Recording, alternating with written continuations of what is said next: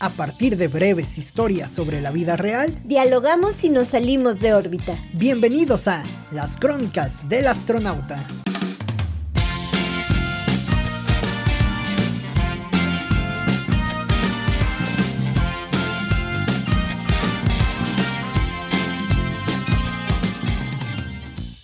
Al centro del café, el joven adolescente opta por recitarle un poema de Federico García Lorca a la mujer que ha citado en el Starbucks del centro de la plaza. No sabemos si le dio el sí, pero la poesía nadie la borra. Hola, bienvenidos a un nuevo episodio ya de las crónicas del astronauta. Cintia, ¿cómo te va? Muy bien, gracias, Oscar. Se me antojó un Starbucks, pero bien. Yo pensé que un libro. ¿Las dos? Las dos. Fíjate que hoy hablando de, de, este tema que nos gusta, que nos apasiona a los dos, digo, este, este podcast siempre es un podcast consensuado en temas, pero el, este día eh, particularmente con un tema que nos gusta bastante a los dos y mediante una observación, como siempre lo decimos, de, de, de fuera, de la gente afuera y con este tema de Federico García Lorca. Para empezar, qué raro, ¿no? Que un adolescente lea o recite a Federico García Lorca, ¿no? También qué raro que se lo recite a una a una chava que, queriendo quedar bien, ¿no? También qué raro siendo también un adolescente. Eh, yo pensé que ahora los adolescentes perreaban y, y citaban a Bad Bunny o, algo así, ¿no? Pues si tontos no son, Oscar. Perrean con eso, pero dedican poesía de Federico García Lorca, ¿no? Perrean dedicando poesía. Perrean dedicando. No, yo digo que para todo hay espacio, ¿no? Ah, claro. O sea, a lo mejor en las noches pueden perrear con Bad Bunny y, y pues en el día obviamente no, no le vas a dedicar a alguien eh, una canción así. En el día, pues obviamente dedicas a Federico García Lorca. ¿Crees que juega, eh, Cintia, un papel fundamental eso? O sea, ¿crees que a la chava se le vaya a quedar la, en la mente esa, esa poesía? O sea, pues, ¿crees que se le puede interesar? Vamos, bien o mal le guste o no la poesía, pero ¿crees que se puede generar cierto impacto? Yo creo que sí. Yo creo que ahí nace una nueva lectora pero si las cosas no resultan bien, la madre. chava va a odiar a Federico García Lorca por toda su vida. Como lo odian la mayoría de los adolescentes como, de esa edad. También hay que decirlo, ¿no? En la escuela luego te, te enseñan ese tipo de, de escritores que no es que sean malos, pero quizás no son eh, vamos, ahorita entramos en ese tema, pero me parece que no son autores contemporáneos que finalmente atraigan a esa juventud y a veces también lo odian sin saber siquiera lo que ha escrito o lo que ha hecho, ¿no? Bueno, lo que hizo. Pues fíjate que aquí sí estás con la persona correcta, Oscar. Porque pues precisamente, eh, además de dar otras clases de comunicación y de lectura y redacción, también doy la clase de, de literatura. Y pues muchas veces tienes que cumplir con el temario que te manda la SEP. Sí, claro. Entonces, este, obviamente, eh, habemos maestros que además de los, de los típicos autores, por ejemplo, Federico García Lorca, este, Rubén Darío, todos estos autores clásicos, pues también les metemos la espinita de autores un poco más contemporáneos, ¿no? Ajá. Por ejemplo, les puse una poesía de Elvira Sastre. Claro. Entonces, este, jugamos con los dos, incluso se puede decir que hasta dialogamos, ¿no? Entonces, este, o sea, como es como un diálogo entre lo eh, presente, pasado y, y pues a veces un poco de futuro, ¿no? Pero fíjate que hasta eso, cada vez la, la, la CEP como que está metiendo más cosas así de redes sociales. Por ejemplo, a mí me sorprendió que en este último periodo Ajá. les pusieran de, de literatura de Twitter. Este, okay. de hecho, está... Que está muy fregón sí, además, ¿no? O sea, sí. hasta tus micropoesías ahí sí, en Twitter está, está muy fregón. Incluso les puse a hacer una actividad a la que tú me ayudaste, que les escribí, eh, bueno, les escribiste un parrafito y que ellos lo debían de completar en, eh, en Twitter, Ajá. obviamente. Entonces, este, pues creo que es una manera, está chido, chido por la SEP y los que hacen este contenido que están abriendo un poco más la mente. Debería de ser todavía viendo. un poco más abierto, ¿no? Porque bueno, lo, lo cierto, eh, vamos, no por criticar lo de la lo de la música como tal, ¿no? Lo que lo que sí es a lo mejor un detalle interesante es que si la nueva generación está escuchando a Bad Bunny y traen una onda como muy urbana, muy bueno, y no solamente Bad Bunny, no todo lo que se escucha alrededor, ¿no? Y es una onda mucho más eh, pues quizá como urbana sin miedo. Vamos, por un lado sí puede ser un tanto misógino el tema del reggaetón, puede ser un tanto eh, sucio entre comillas, hasta musicalmente, pero lo cierto es que se le está perdiendo el miedo a las palabras, ¿no? Ya una grosería como tal en un poema ya no te va a sonar mal como si lo hubiera eh, escrito, por ejemplo, Cervantes o lo hubiera escrito Shakespeare o lo hubiera escrito el propio Federico García Lorca.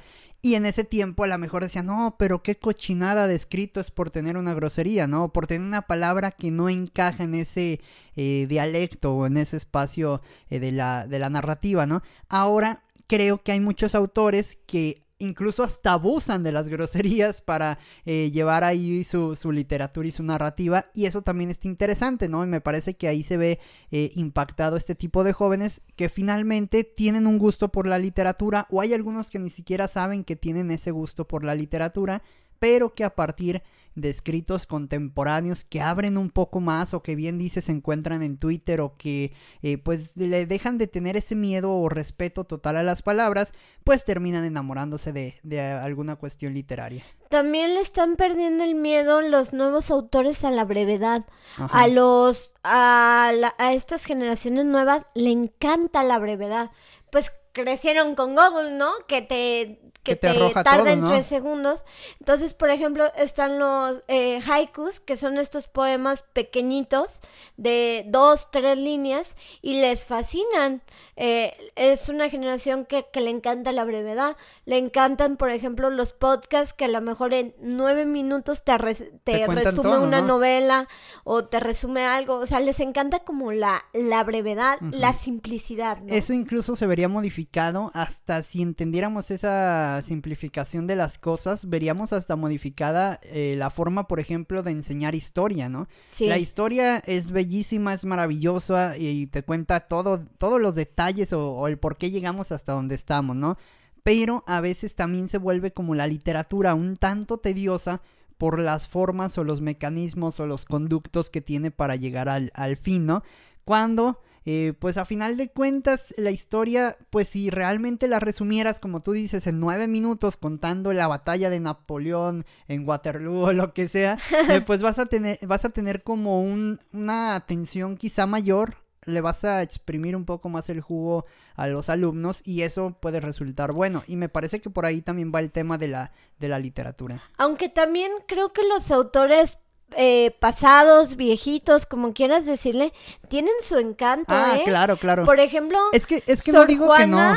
Eh, yo digo, no me canso como de como de, de analizarla. O sea, yo sé que ya no hablamos, hombres necios que acusáis a la mujer sin razón. Yo sé que ya no hablamos así, pero eh, el hecho de que esta chava, ajá, lo que Sor Juana quiso, decir, sí, no, ah, por cierto, esos memes son bellísimos, ¿no? Ayudan mucho a que realmente entiendan entienda el contexto, el, contexto.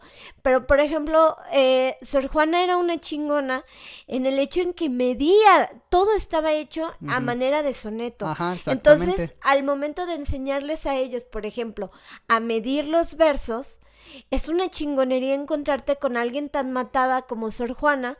Que, los mide. Que los medía, los medía. Y también pues ya conoces un poco de su historia y todo lo que tuvo que luchar y todo. Y dices, bueno. Y eso al final hace mayor clic. Y eso hace mayor clic. Y ya así al final, por ejemplo, les pones una poesía de Elvira Sastre, pues como que ya, ya ahí ya dialoga quizá de una manera lo lo contemporáneo con, lo antiguo.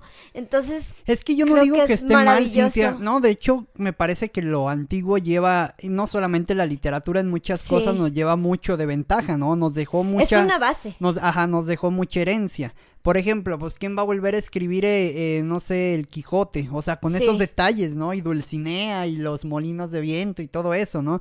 Eh, no creo que se pueda volver a escribir. O está viendo, por ejemplo, la otra vez una gráfica de los infiernos de Dante. Eh, cómo se dividían los infiernos de Dante. Y también dices, o sea, no, no veo, o sea, un autor contemporáneo que ahorita esté diseñando eso.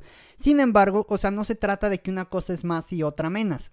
Más bien lo que sí creo es que ha cambiado la forma de intención o la forma de venta también hacia los jóvenes, ¿no? Ya no les puedes vender como, ah, miren este, este, este mapa de los infiernos de Dante, porque miren qué interesante es, quizá ya no te van a hacer caso, ¿no? Más bien tienes que platicarlo, por ejemplo, eh, en un podcast, pues una, es una opción, ¿no? O tienes que simplificarlo de alguna otra manera. En una infografía, por ejemplo. Generarlo como, como un interés diferente, ¿no? A lo mejor este infierno de Dante eh, se relaciona a esto que nos está pasando ahorita, ¿no? Eh, que eh, pues, porque además de todo, pues esos autores escribían, pero eran, resultaron muy visionarios, ¿no?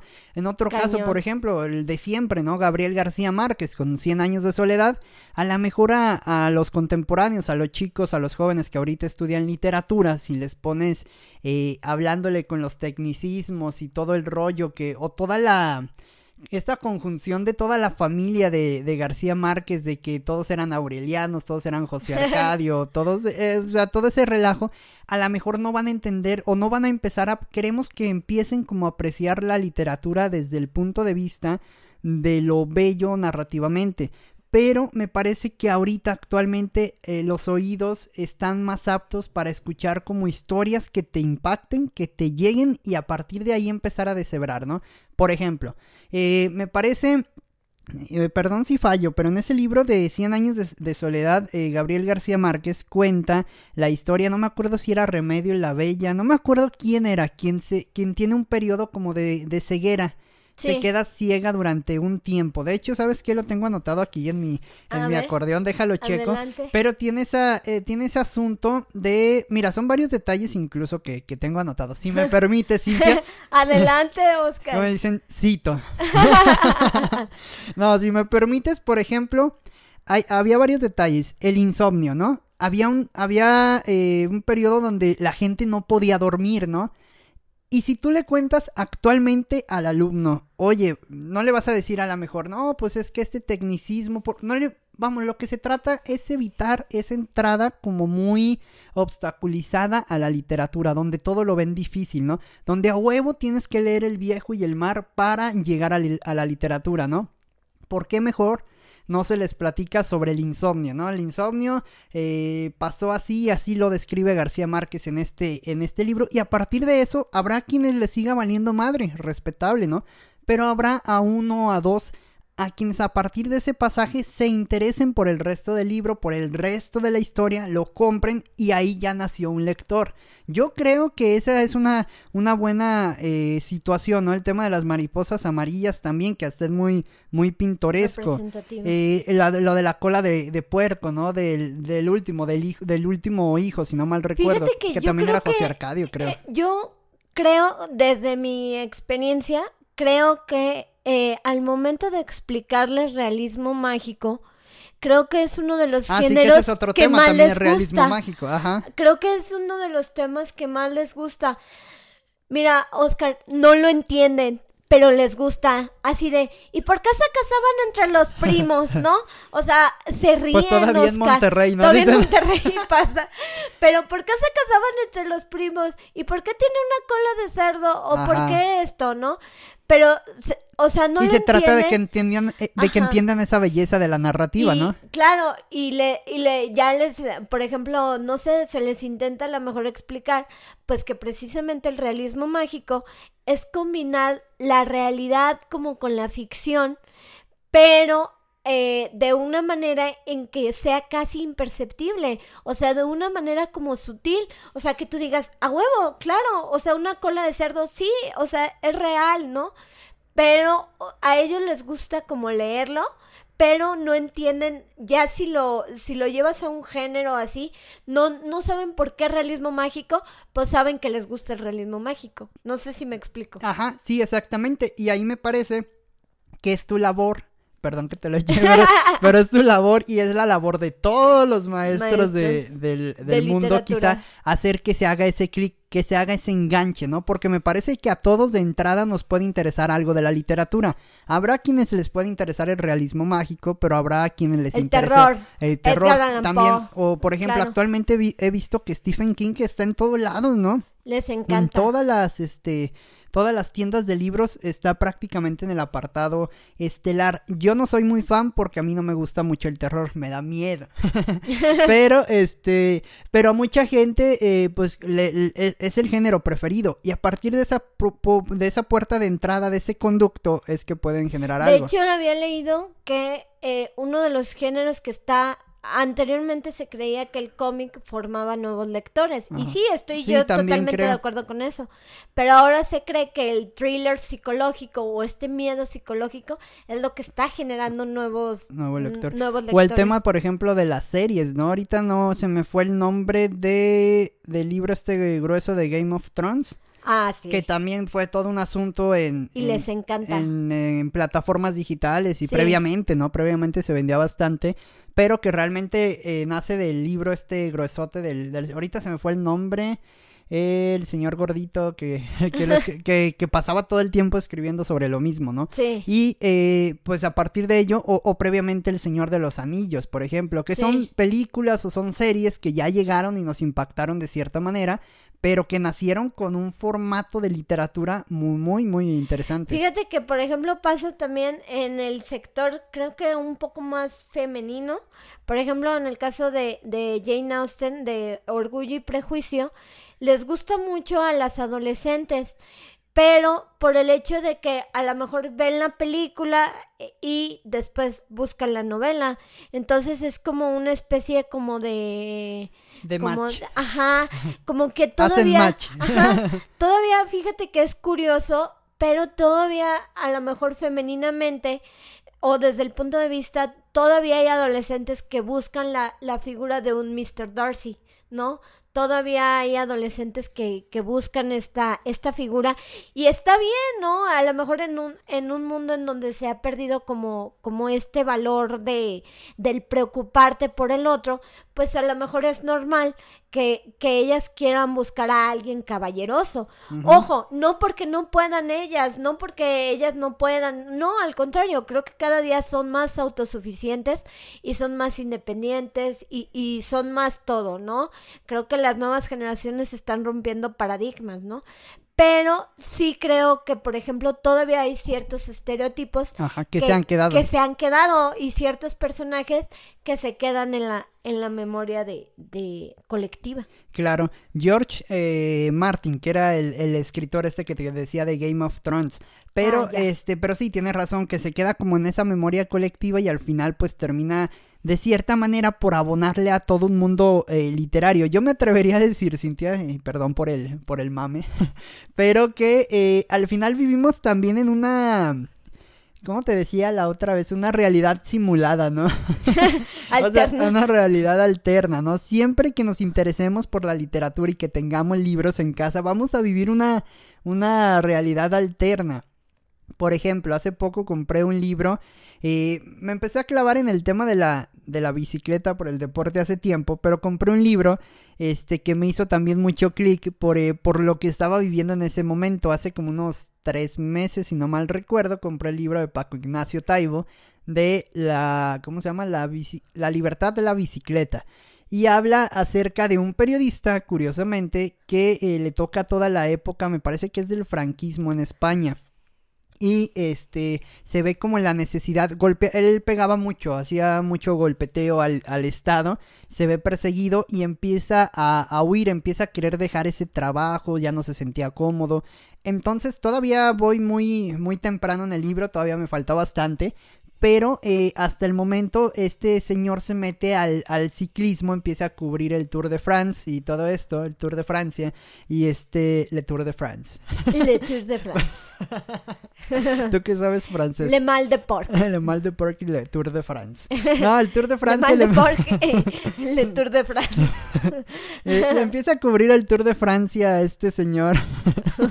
Ah, empieza a cubrir el, el tour y este se da cuenta de que como que le interesa más el ciclismo que el periodismo y, hasta donde va, hasta donde voy se sube a la bici, ¿no? Pero el chiste es que también ese ejercicio como de, mira, yo siempre he creído en eso. Hacer e-, ese ejercicio de comprar, de invertir en un libro, cuando te sientes atraído por él, por lo que estás haciendo en ese momento, híjole, también te deja una sensación muy chida, ¿no?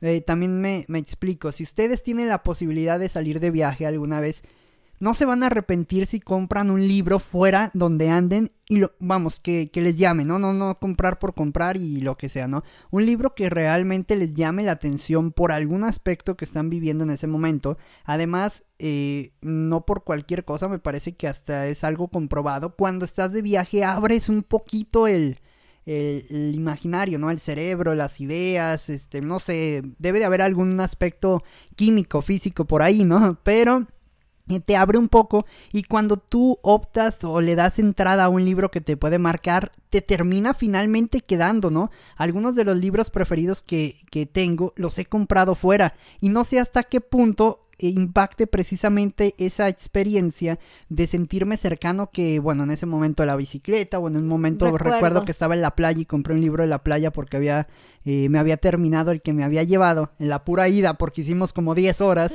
Entonces, este, lo compré ahí, eh, compré otros libros ya, ya fuera, ¿no? Y esos libros curiosamente me marcan, ¿no? Me han marcado o, o me he quedado como con esa sensación y ni siquiera creo que sean los mejores libros que he leído, pero sí creo que esa experiencia de haberlo, de haberle creado todo un sistema envolvente que te dice, bueno, es que estás fuera, es que estás leyendo esto, es que lo estás disfrutando en este lugar eh, tranquilo, calmado, mediante conociendo a estas personas o, hablando con estos otros, pues me parece que te da, también te da como una entrada diferente a la, a la literatura. Por eso también a veces hay, hay, que quitar, hay que quitarnos la venda, ¿no, Cintia?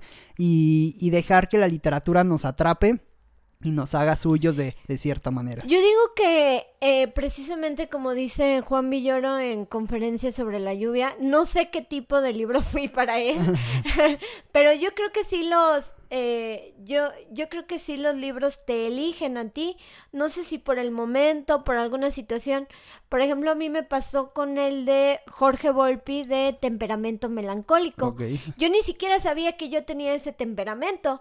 Y hasta este, que viste que a, hasta todo... que vi que, que, que, todo era igual. Que era, no igual, pues, porque la chica, la, la protagonista es una chica que es actriz okay. y sí lleva una vida de actriz, de actriz. ¿no? O sea, sí, sí lleva una vida, eh, pues, pues nosotros, nosotros solo somos reparto de la vida. Y, y, y, yo no, o sea, la verdad es de que tengo mucho, mucho tiempo que no, que no, que no llevo vida de, de actriz, de grabaciones, de ensayos y todo esto. Aunque deberías. Aunque debería. No, no lo sé. Eh, pero uh, no sé si debería o no. No lo creo. Pero el chiste es de que eh, es uno, yo creo que es uno de los libros menos conocidos de Jorge Volpi. Uh -huh. O sea, todo el mundo se va, por ejemplo, por examen de, de mi padre, por el caso de Florence Cassés ah, que... y todo. Y este. Ahorita hago un apunte de ese libro, sí, si me permites. Y eh, es muy chistoso porque como que a veces Jorge Volpi siento que me adivina la mente, ¿no? Eh, por ejemplo, pero ahí de... también es una, Ajá. ahí es una experiencia, obviamente no te la va a adivinar sí. a ti, Cintia, pero sí a millones de lectores quizá también les pasa. Ajá, pero siento que ahí es lo que te comento, te está envolviendo la experiencia. ¿Por sí. qué? Porque a lo mejor tú has vivido procesos similares a los que él está planteando. Sí. O está cercano a los temas sí. y te llega a impactar. Y, y, en este de temperamento melancólico, bueno, pues esta chica que, que es actriz, eh, pues precisamente Jorge Volpi habla de, de, los cuatro tipos de temperamentos y que los artistas, obviamente Jorge Volpi tiene toda la experiencia con los artistas, de, uh -huh. ha trabajado con ellos toda la vida, ¿no? Entonces, él mismo es un artista, ¿no? Entonces, le hubiera preguntado, ¿qué temperamento tienes, Volpi? ha de ser melancólico. ha de ser melancólico. Y este, y, y precisamente eh, pues me llamó la atención porque sí veía ciertas cosas en esta chica que a lo mejor no me dedico a lo mismo que ella. Soy Ajá. profesora y algún día seré profesora de tiempo completo, lo decreto, pero eh, eh, no sé, como que sí veía ciertos rasgos en esta chica mm. y dije, ah, caramba, como que esto lo he visto en algún lado, ¿no? Sí, te y sientes dije, identificada ajá, quizá. Y, ajá, y según Jorge Volpi, la mayoría de los artistas tienden a un temperamento melancólico. Entonces, este, pues está bien, o sea, creo que creo que a veces los libros te llaman la atención y yo lo vi ahí en una feria de libro, no me acuerdo si fui eh, con uno de mis mejores amigos eh, y estaba ahí, lo vi así amontonado en oferta dije, ah, caray, qué, título tan interesante. Y dije, me lo llevo. Y no sabía que iba a encontrar estas como similitudes con este, con este personaje, ¿no? Y pues sí, o sea, creo que, creo que llegan los libros en un momento de, de, de tu vida. Ese es otro, otro detalle, ¿no? A veces lo platican muy, este, de una forma muy curiosa, ¿no? Pero realmente el libro te elige o tú eliges al libro.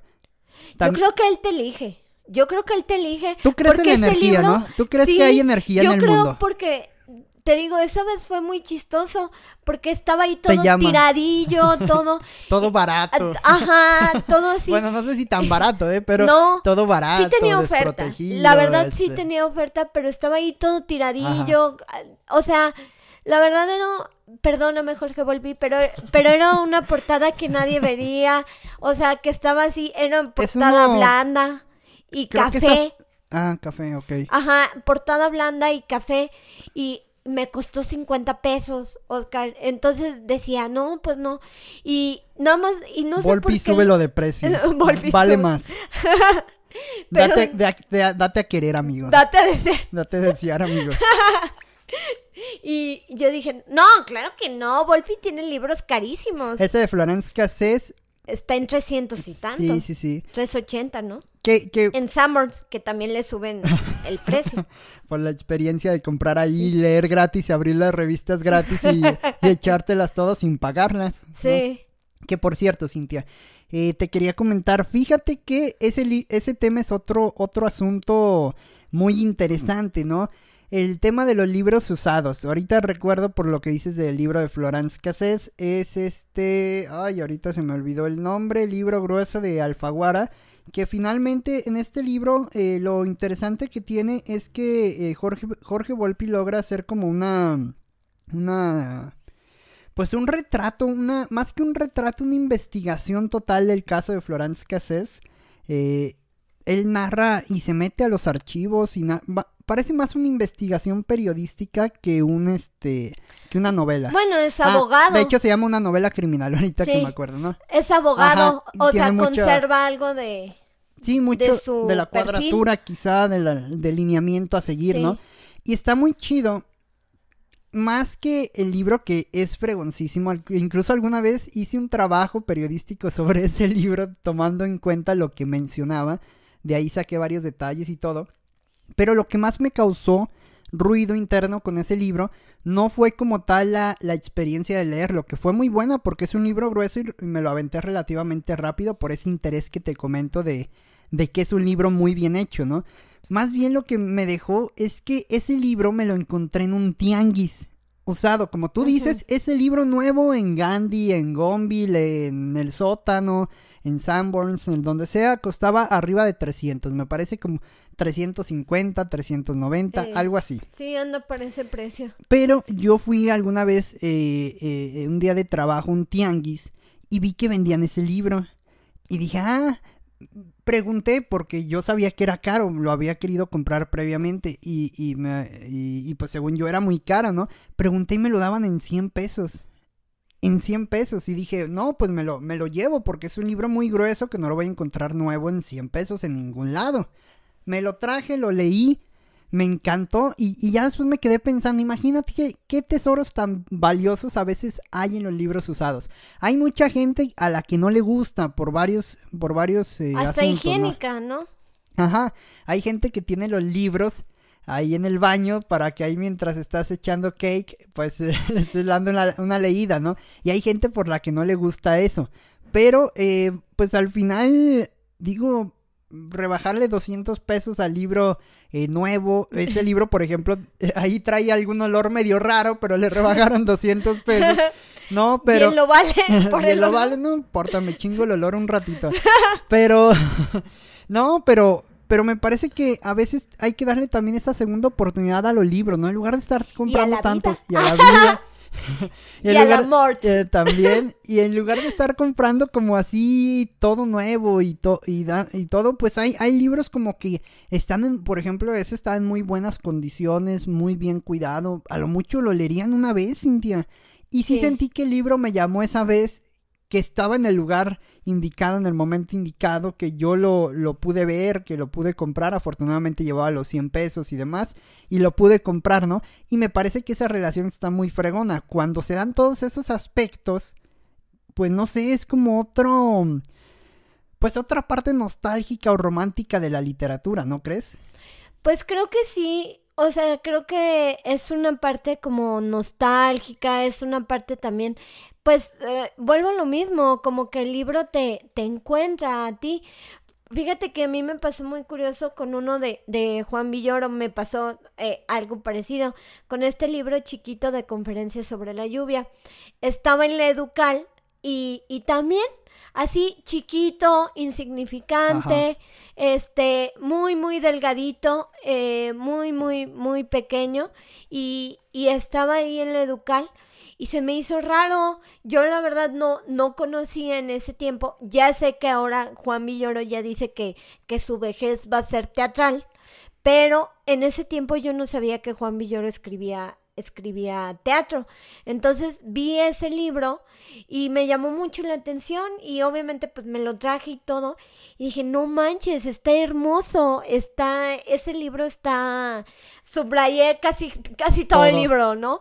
Tiene, tiene citas, tiene referencias precisamente a la, a la literatura, el señor es un bibliotecario, se compara precisamente con él. Sí, con toda la situación de la de la biblioteca y todo, o sea, de todo el asunto que tiene que ver con con no sé, como que ese monólogo y todo ese asunto está muy está muy fregón, no sé, se compara mucho con ellos. Y justo un tiempo después Perdón que se me cayó se me cayeron los libros precisamente de aquí Cintia que traía. no, perdón, Oscar. Y justo un tiempo después, vino unos meses después, si mal no recuerdo, como seis, ocho meses, vino aquí esa obra al Teatro del Bicentenario, vino aquí ese, ese, ese monólogo aquí al Teatro del Bicentenario y pues estuvo muy, muy chido. O sea, la verdad fue como, como verlo en vivo. Sí, claro. Y, digo, como ver representado el libro, como que ves todo el proceso, ¿no? Y te digo, a veces es como las personas, o sea, como bien lo compara precisamente Juan Villoro en este libro, que compara pues el amor con un libro, ¿no? Este, o con el amor a la literatura y a los libros, ¿no? Entonces, pues muchas veces pasa esto, entonces ves un libro a lo mejor chiquito, insignificante o algo, pero no sabes lo que se va, mm. lo que va a hacer para ti sí, lo que va a abrir, ¿no? que va, que va a tener para para ti, ¿no? Sí. Entonces, híjole, creo que... Y en ese tipo de casos creo que se cierra el círculo, ¿no? Empieza con la literatura, lees la literatura y terminas viendo una obra o una película, ¿no? Sea el caso. Y terminas como cerrando ese libro, de, eh, ese círculo literario que pues te abona bastante. Creo que sabes que a veces, Cintia, creo que tenemos un problema las personas que nos gusta esta, este asunto del libro, ¿no? Que muchas veces podemos parecer como más eh, subirte al tren del mame o tener como esa... Ay, ¿qué será? Como ese... Únicos y especiales. Ajá, como único, eh, único y especial o como... ¿cómo, ¿Cómo era el otro término de...? que como poser... Ah, etéreo. Etéreo, inalcanzable. Va, parece a veces como más ese asunto por querer presumir el libro, por querer darlo a conocer. O por querer ser diferente, ¿no? Ajá pero a veces creo que nos falla. Y aprovechando, ¿no? Que también sabemos del tema de la comunicación, eh, me parece que las dos, los dos aspectos muchas veces se juntan, ¿no? Eh, como que el, libro de por sí te da como un nivel, es como el cine, ¿no? Te da, por ejemplo, un, nivel un poco más difícil de entablar una conversación con las personas a las que no les puede interesar, ¿no? Pero donde a veces fallamos las personas que intentamos ser promotores, promotores entre comillas, ciudadanos del libro, promotores de la vida del libro, este, a veces creo que lo que nos llega a faltar un poco es como aterrizar bien y, y, mejor contar, por ejemplo, la historia como tal, como tú lo estás contando ahorita de este de conferencia sobre la lluvia de Juan Villoro, a, eh, en lugar de, de, subir a lo mejor la foto de un libro o intentar como darlo a conocer, porque creo que a veces el mensaje no se complementa, no se entiende, ¿no? Nos falta como explicarlo mejor, como decir el por qué nosotros nos motiva a leer eso. Y a partir de eso sí se puede hacer como un este puedes hacer como una red, ¿no? Puedes ir haciendo como una red de personas a las que les va interesando cierto tema a partir de cómo lo estás eh, eh, comentando. Obviamente los influencers de, libros y las personas que ya los booktubers. Los booktubers. Hay booktubers hermosísimos como de 15, 14 años que se están partiendo la madre y están generando contenido bien, bien chido. Pero sí creo que a veces, Cintia, lo que llega a faltar es precisamente eso, aterrizarlo más al que pudiese ser un potencial lector más que a la presunción propia de decir yo leí esto. Mira, a mí me pasa, yo muchas veces subo, por, subo portadas o subo este, imágenes de, de páginas de libro pudiese parecer una tontería porque bueno, pues si quieres leer el libro no lo va, o sea, no lo va a estar leyendo una historia de Instagram. Realmente lo que yo Oye, estaría chido un libro en historias de Instagram. Fíjate que lo que yo siempre he pensado al subir ese tipo de imágenes no es presumir lo que estoy leyendo, sino sí compartir lo que estoy leyendo. Es decir, me gusta que la subrayar incluso parrafitos que a mí en lo particular me gustaron o que ese libro digo, ah, no mames, sí es cierto, ¿no? O sea, me, me impacta, a mí me llena eso, ¿no? Entonces lo subrayo y lo comparto. Y al hacerlo de esa manera, siento que que a lo mejor una persona, cualquier persona que llegue y se detenga en mi historia de Instagram y que la vea y que diga, ah, no, me llamó la atención, que si ha habido gente que me ha preguntado, y, oye, ¿ese libro cuál es? ¿Dónde lo compraste? O tal cosa, ¿no? Y eso es finalmente mi objetivo, ¿no? Como intentar que otras personas se interesen por lo que a mí me llamó la atención, ¿no? Porque es como un, una guía, ¿no? A lo mejor musicalmente también lo hacemos, porque compartimos canciones muchas veces de YouTube en redes sociales. No creo que por presumir que te gusta, eh, no sé, una Pink Floyd o, o bueno, una banda ahora más actual que esté sacando bastante material muy seguido, pues no se trata tampoco a la, a mejor de presumir. Habrá quienes sí, obviamente, pero también me parece que ese fenómeno del compartir, del estar compartiendo todo lo que se consume, es muy importante y nos falta como aprender a comunicarlo mejor para que podamos formar una red mayor tanto de literatura como de cine, como de música, como de todas estas cosas que pudiesen ser tan intangibles pero a la vez son tan tangibles. No sé si me doy a entender. Yo creo que sí se está comunicando bien, Oscar. ¿No crees que falta apuntalar un poquito? Pues depende, pero obviamente las dependencias y todo eso, obviamente les falta dependencias culturales. Los programas de gobierno federal de lectura, sí, no. No, obviamente a ellos sí les falta mucho, ¿no? Pero creo que hay, hay independientes que sí están, que sí se están partiendo la madre y que precisamente están comunicando muy chido. Por ejemplo, también hay TikTokers que, que, que te acercan chido a la literatura o que se interesan, te digo, a lo mejor por esta brevedad, a lo mejor a su manera, ¿no? A, en su formato y todo esto, pero siento que sí se está comunicando. Te digo, mm. también hay booktubers muy jóvenes que están, que ellos mismos editan su, editan su video, ellos mismos leen el libro, lo hablan. Hay algunos que sí, obviamente que lo hacen por los likes, por el reconocimiento y por todo, pero hay otros booktubers que lo hacen simplemente por, pues como todo, ¿no? Como por amor y, y ya si hay una recompensa económica extra, pues está chido.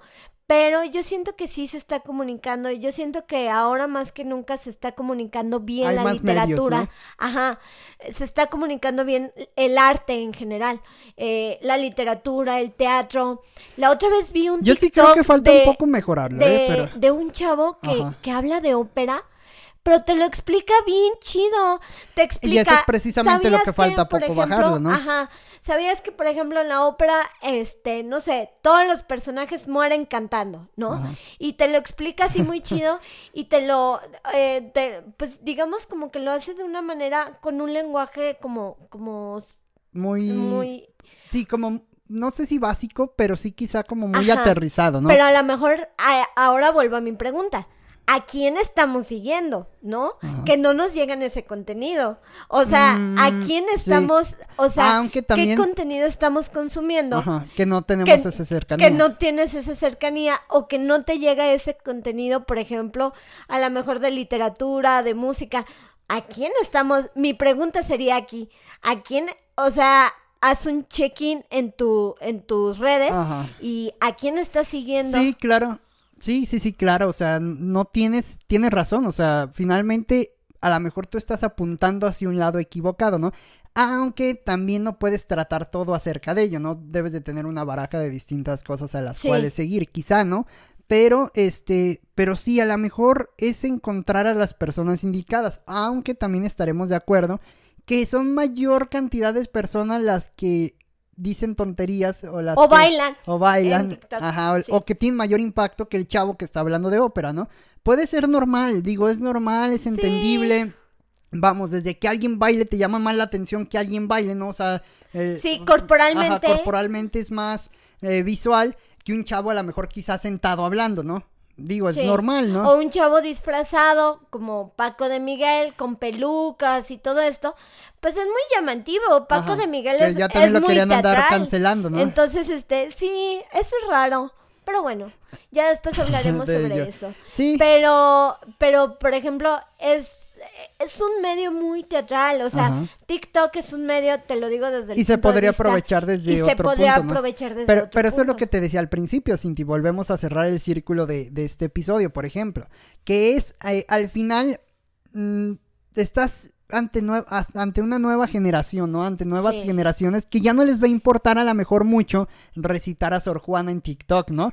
Van a querer bailar. Y digo, es normal también, o sea, se entiende, es una evolución, es un cambio. Yo fíjate que, Pero porque sí veo como un back to the basic. En esta época sí veo. Digo, hasta la moda vuelve, porque no van a volver nuestras Como que quieren regresar a, lo, a los básicos, ¿no? O sea, como que quieren regresar a lo a lo, pues lo básico, sí lo, sincreto, o sea, sí la brevedad. Ahorita hay un culto por lo breve, Oscar. Hay un mm. culto por poemas breves, por tweets breves, por podcasts breves. Hay un culto, sí, pero también se está regresando como a lo, a lo, a lo básico. Y, y eso está interesante, ¿no? O sea, como, o sea, tan solo porque hay tantos memes de Sor Juana porque se está regresando un poco a lo, a lo, a lo básico, ¿no? A lo mejor no hay tantos memes, por ejemplo, de Javier Velasco, de Juan Villoro, o a lo mejor de, de otros más contemporáneos. Bueno, de Murakami sí hay, pero porque nunca gana, porque nunca gana el Nobel, ¿no? Con su playerita del Cruz Azul y todo esto que ya hasta el Cruz Azul ya ganó. Pero, este, pero bueno, o sea, es una manera quizá esto de, de acercar a la literatura. Pero pero, pero sí, creo, Cintia, fíjate que eh, sí, sí, sí. Se va regresando paulatinamente y no todo tiene que ser regresar, ¿no? No. A lo mejor el avance o el futuro nos indica otra cosa, ¿no? Pero eh, sí creo que a lo mejor algunos destellos pudiesen faltar para apreciar también la nueva literatura. Por ejemplo, aquí en mis manos, ustedes quienes nos escuchan quizá no lo ven, obviamente. Algún día lo verán cuando tengamos video próximamente. Porque también llama más la atención el video que a lo mejor solamente los monos hablando. Es, es, una, es una realidad, ¿no? Finalmente, ¿no? Es una tendencia. El chiste que tengo en mis manos un libro que se llama esta, esta historia ya no está disponible de Diego Ojeda, que es un, fíjate, Diego Ojeda incluso es un cantante español que le hizo a la poesía. No sé qué, no sé cuál de las dos cosas fue primera, ¿no? Si el huevo o la gallina, ¿no? Pero la canción. Pero combina ambas cosas. Seguramente la canción. O, o, la combinaban, por ejemplo, toda esta no, zarzuela, o No, pero me refiero en el caso de Diego ah, Ojeda. No sé qué habrá empezado a hacer antes, Primero. ¿no? Pero, este, pero hasta, pero este, este es un libro muy pequeño de tener unas 100 páginas a lo mucho. Y Diego Ojeda, por ejemplo, tiene una, una forma de escribir como dices. Mira, tiene un poema que se llama La Soledad. Tiene solamente dos líneas, Cintia. Y dice La Soledad. Una barca sin remos abandonada en el centro de mi vida. Y ya eso es todo, o sea, no tienen que decir más. Y eso, a mis alumnos les encantaría. Eso es un tweet, o sea, eso es un tweet, claro. cabe en un tweet perfectamente, ¿no? Claro. Y este, abajo tiene un dibujito muy simple también de, mm, mira, tiene cuatro líneas, cuatro líneas perpendiculares y un hombre, un hombre como arriba de, de una barquita en el centro del mar y al final se ve como el sol cayendo o saliendo, ¿no? Eh, y es eso, eso es la poesía. Entonces a, eso es lo que voy. Nos falta a lo mejor, o, o, falta a lo mejor en las editoriales, en los programas de gobierno, en todo esto, que la literatura se apueste o se abone de esta manera, ¿no? Si es más breve, habrá quienes hagan literatura más larga, como el caso de este del Señor de los Anillos, de Game of Thrones, de y por ejemplo, de eso, de Stephen King, que también es un libro muy grueso, ¿no? Sí. Entonces, habrá habrá para todos los gustos y para todas las formas. Pero me parece que actualmente la brevedad de esta manera, los, los poemas de esta forma que ni siquiera riman, ni siquiera tienen la estructura medida, son un poco más desfachatados me parece que están teniendo un poco mayor de fuerza y más con el impacto visual que se le está agregando con las ilustraciones. Tiene otro, por ejemplo, que dice los malos. Hacerse amigo de los malos nunca fue buena idea. Al final termina solo en el parque bebiendo litronas y soñando con los buenos. Más que un poema parece como una fábula, ¿no? Como una enseñanza. Entonces eso está muy, muy fregón. O hay otra finalmente, ya para no hartar y no aburrir, se llama Sin documentos, ¿no? Y dice, la felicidad nos explotó en el pecho y hoy firmamos con nuestro presente un viaje eterno hacia el futuro. O sea, vamos, este juego de palabras, como este querer enseñar o dejar algo también, está muy interesante. Y Diego, Diego Ojeda es un autor completamente nuevo. Digo, aunque no tiene dos años en esto, ya tiene incluso yo creo que más dos décadas quizá tendrá. Quizás sí. Pero, eh, pero sí está llegando como a públicos juveniles de una manera diferente.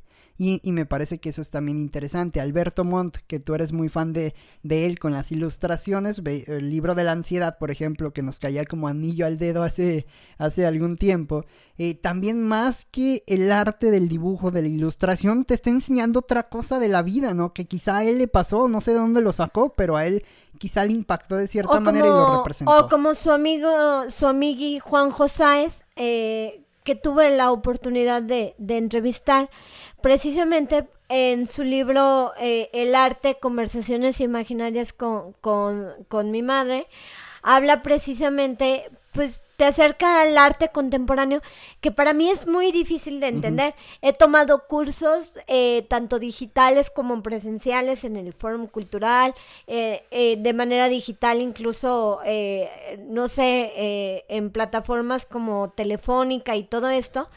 Y, y, es muy interesante porque me interesa mucho el arte contemporáneo, ¿no? Y, y, no todos son expertos. O sea, hay expertos que me han dicho, ¿sabes qué? Yo no sé de arte contemporáneo. Busca a alguien, eh, te paso los contactos de arte contemporáneo, ¿no? Entonces, aquí, por ejemplo, este español, Juan Como el meme de la señora de que está en un museo, está haciendo el, el aseo, la limpieza y dice, ¿esto, ¿esto es basura, joven, o se lo dejo? Sí, sí, es muy difícil, ¿no? Es muy difícil de entender. o, o o, hay autores que sí, hay otros que no, pero precisamente en este libro Juan José pues te lo desglosa un poquito, te desglosa un poquito algunos, algunos artistas como este, como Picasso, como Andy Warhol y todo. Entonces, a través de dibujos, y es una manera sencilla, pues de acercarte. Y ya ni siquiera son palabras, ¿no? ¿no? No, solamente de acercarte a la literatura, sino también de acercarte, por ejemplo, al arte, ¿no? Entonces se me hace como, como muy interesante, pero pues no sé, creo que este episodio se puede alargar. Podemos hacer este. Mira, creo que traíamos. Incluso creo que traíamos otra idea. Sí. Digo, de esto se trata el astronauta, ¿no? Sí, Como de salirnos de órbita. Ajá, de salirnos de órbita, ¿no? Ustedes advertidos están desde el momento en el que. Desde el día uno. Desde, el día, uno, cero, es más. Entonces, creo que teníamos mucho la idea, Cintia y los dos coincidimos en hablar también de algunos libros que nos han marcado, ¿no? Yo mencioné eh, un par, me parece el de Diego Ojeda y, y 100 años de soledad, aunque en 100 años de soledad solamente eh, pues mencionaba este tipo de cosas de las de los sucesos como raros, ¿no? Que ya también me acordé de Remedio la Bella de la Ascensión, que sube como casi casi como María eh, que sube eh, sube al cielo y todo el desmadre, ¿no? Entonces, este, solamente mencioné esos aspectos, pero realmente creo que ambos tenemos una serie de libros que podríamos bajar un poco más, que podríamos platicarlo mejor. Y no sería mala idea, ¿qué te parece si el siguiente episodio seguimos con este mismo tema? Claro que sí, Oscar, me, me dio mucho gusto estar contigo. Yo nada más así de rápido, pues mencioné el de Juan Villoro, por si lo quieren buscar, es conferencia sobre la lluvia. Eh, mencioné también el de Temperamento Melancólico de Jorge, Jorge Volpi. Si quieren escuchar una mini entrevista con él, los invito a seguirme en el podcast Desordenada. Y pues también algo de, realismo mágico. Mm. Entonces, pues creo que, que esas son como, como las recomendaciones hasta aquí y ya después este podremos eh, podemos hablar un poco más de este tema. Me dio mucho gusto, Oscar. Sí, Cintia, ya el siguiente episodio eh, lo prometemos, seguiremos con este mismo tema. También advertidos están. Gracias, nos escuchamos durante el siguiente episodio de las Crónicas del Astronauta. Bye.